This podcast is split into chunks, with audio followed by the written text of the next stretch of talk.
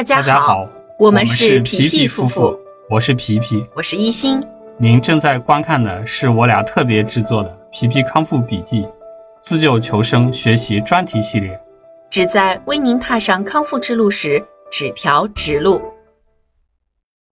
各位朋友，大家好，我们来到了第三小节：散发性胃癌的致病原因。本小节的笔记内容呢，我们是来自于《胃癌外科学》这本著作，由詹文华主编。好，那么这本书呢写的非常精彩，知识量呢也非常的这个深啊，就是它这个知识量非常的大，而且呢就是写的内容呢都比较深，所以就是我们会把这个部分的东西呢拆开来一点一点去学。那我们在讲散发性胃癌的致病原因的时候呢，这一章节我们就不得不联系上几章我们讲到的人体代谢。我们吃吃了食物之后，食物在身体里面的代谢的问题，癌症的发生呢，它本质上我们可能会有很多原因，从环境因素啊，呃，遗传呀，遗传我们上节讲过了，对吧？我们这节就不讲遗传。然后呃，饮食啊，饮酒呀，抽烟啊，很多外部的行为性因素和环境性因素会导致我们身体发生异常。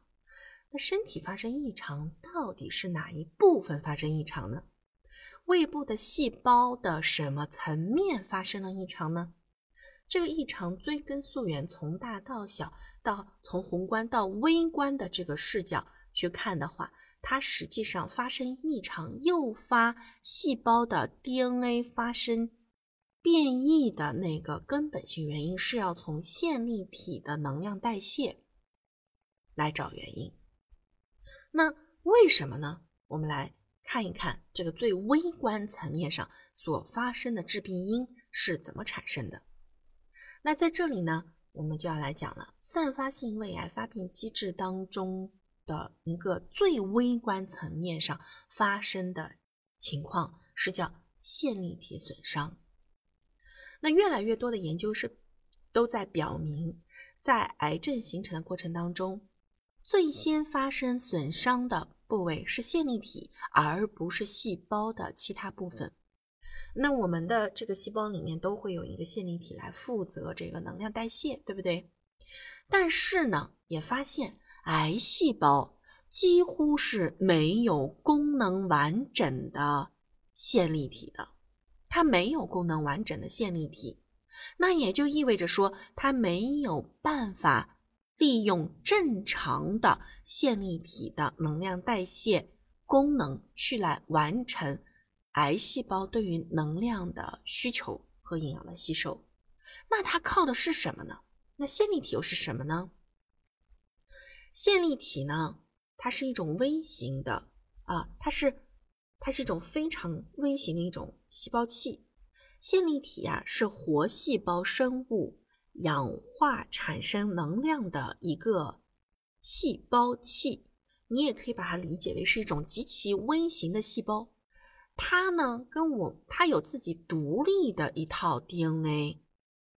它可以直接利用氧气来制造能量。它呢，通过氧化磷酸化作用，氧化磷酸化作用进行能量转化。为细胞的生命活动提供主要的能量来源，所以呢，它也被称为细胞的动力工厂。另外呀，线粒体有自己独特的遗传系统啊，有自己的一套 DNA。但是呢，它的这套基因组啊，DNA 基因组数量是非常有限的，所以它是一种半自主性的细胞器。不像我们人类的这个细胞啊，我们人类细胞是完整的细胞体，但是它是细胞器，所以我们有的时候也会把它称为叫微型细胞。它并不是像我们一样是拥有一个完整的细胞，所以它是一个半自主性的细胞器。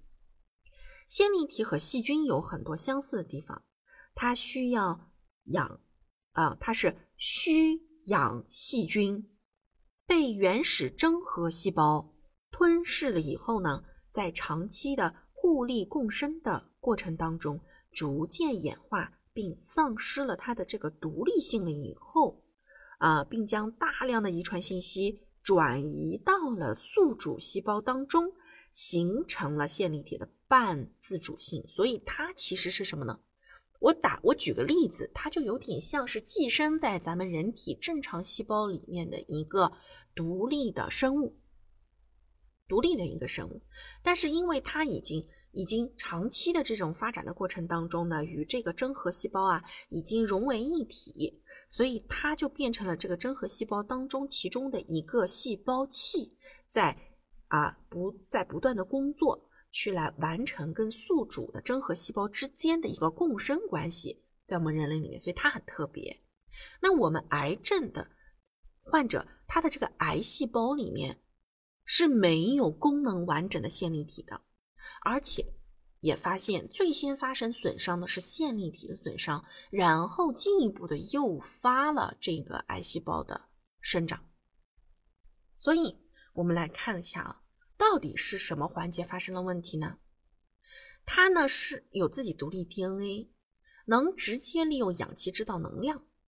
人体百分之九十以上吸入体内的氧气都会被线粒体消化掉。那它就有点像我们细胞器当细胞里面的一个小锅炉，它是一个能量。我们来想象，我们做个比喻嘛啊，它就是我们身体里的一个小锅炉，用来燃烧氧气，然后呢释放能量，对吧？啊，释放能量，所以它不停的在燃烧。那人类机体通过这个线粒体小锅炉里面所发生的这个燃烧反应，叫做三羧酸循环。嗯，三羧酸三羧酸循环，你可以把它理解为是一个呃，咱们家里面的那种啊小锅炉系统，冬天用的那个制热的小锅炉系统啊，所以它叫一个三羧酸循环来获取能量。所以呀，这个线粒体又被叫做细胞的能量工厂。细胞的能量工厂，当这个线粒体受到损伤的时候。各种慢性代谢性的疾病、癌症、衰老等等等等问题都会应运而生。存在功能障碍的线粒体，它会产生活性氧，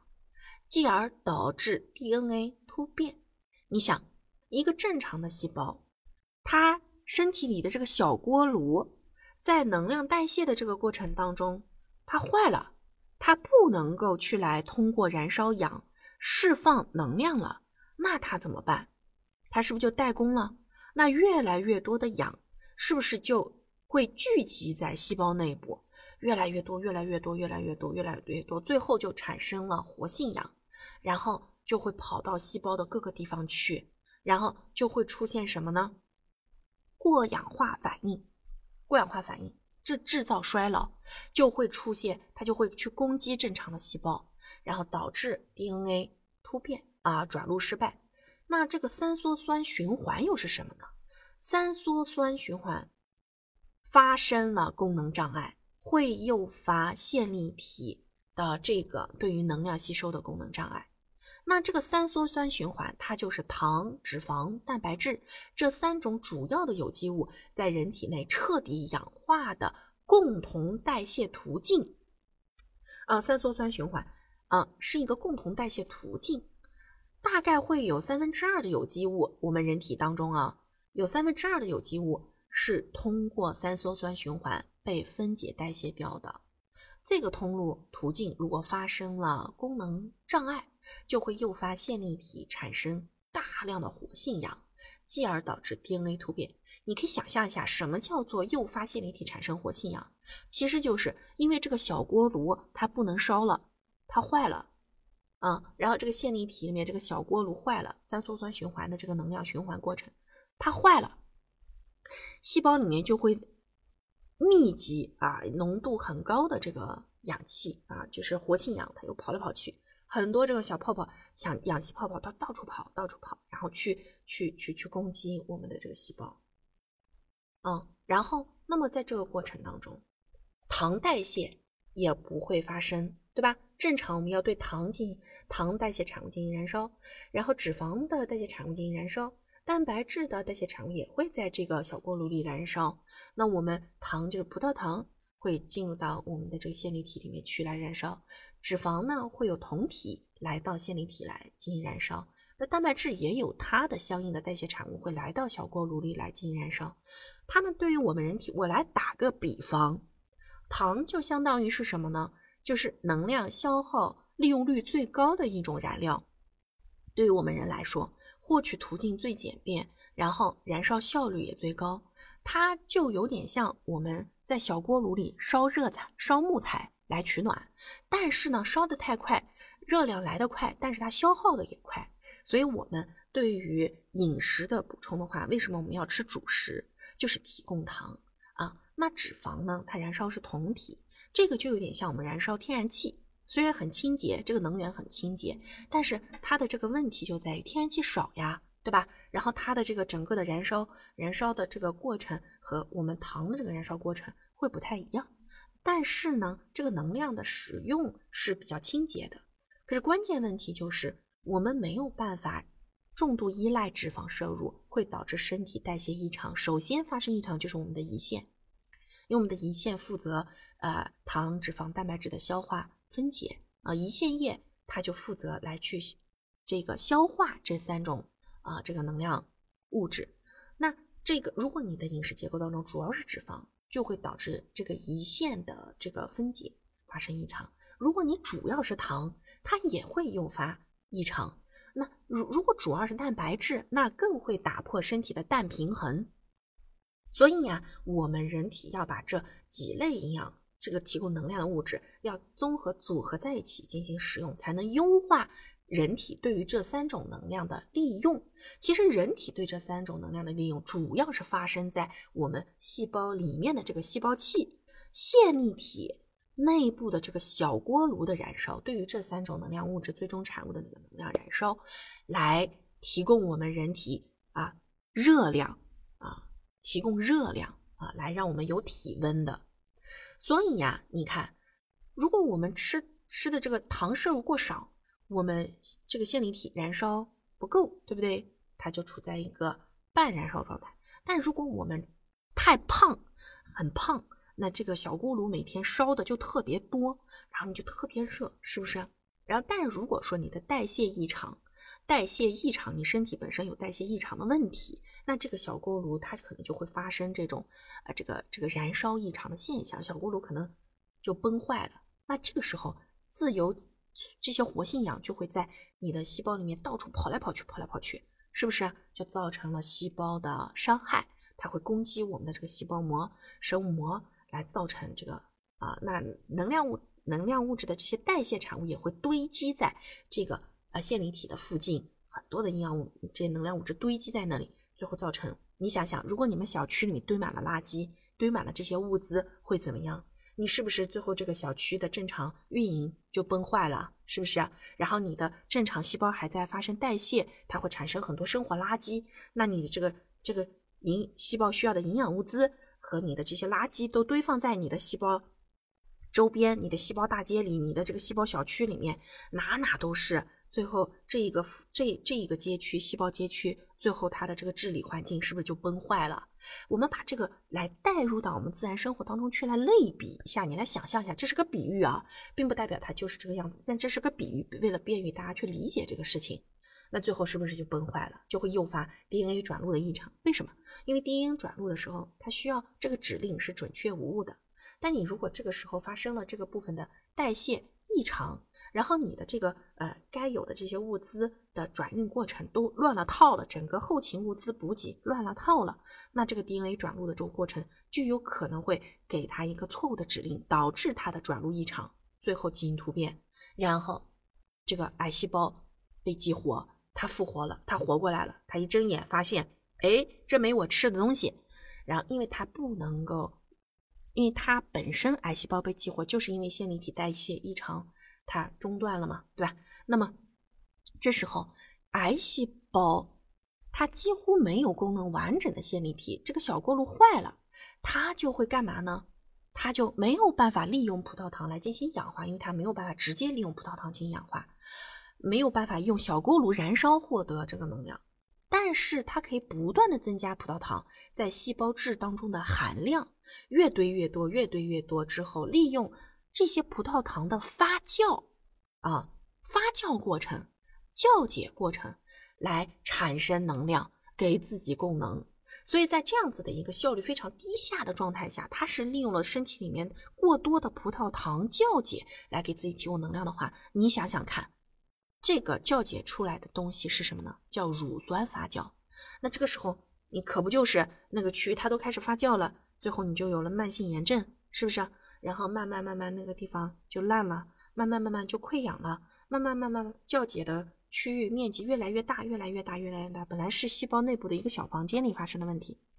那这个细胞和它这个细胞房间和隔壁细胞房间都发生这个问题，慢慢慢慢，那个癌细胞是不是就越来越增殖越多，增殖越来越多？这个发酵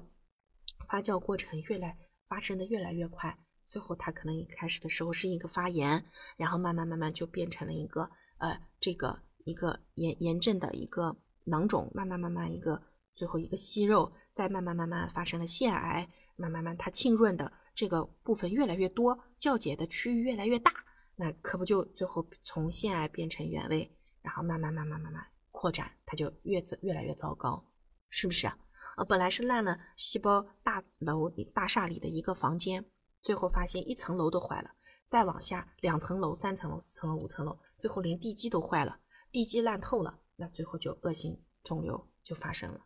啊，大家来想象一下这个过程。吃对餐，养好胃。皮皮夫妇祝大家跑赢五年生存期，跑赢一辈子。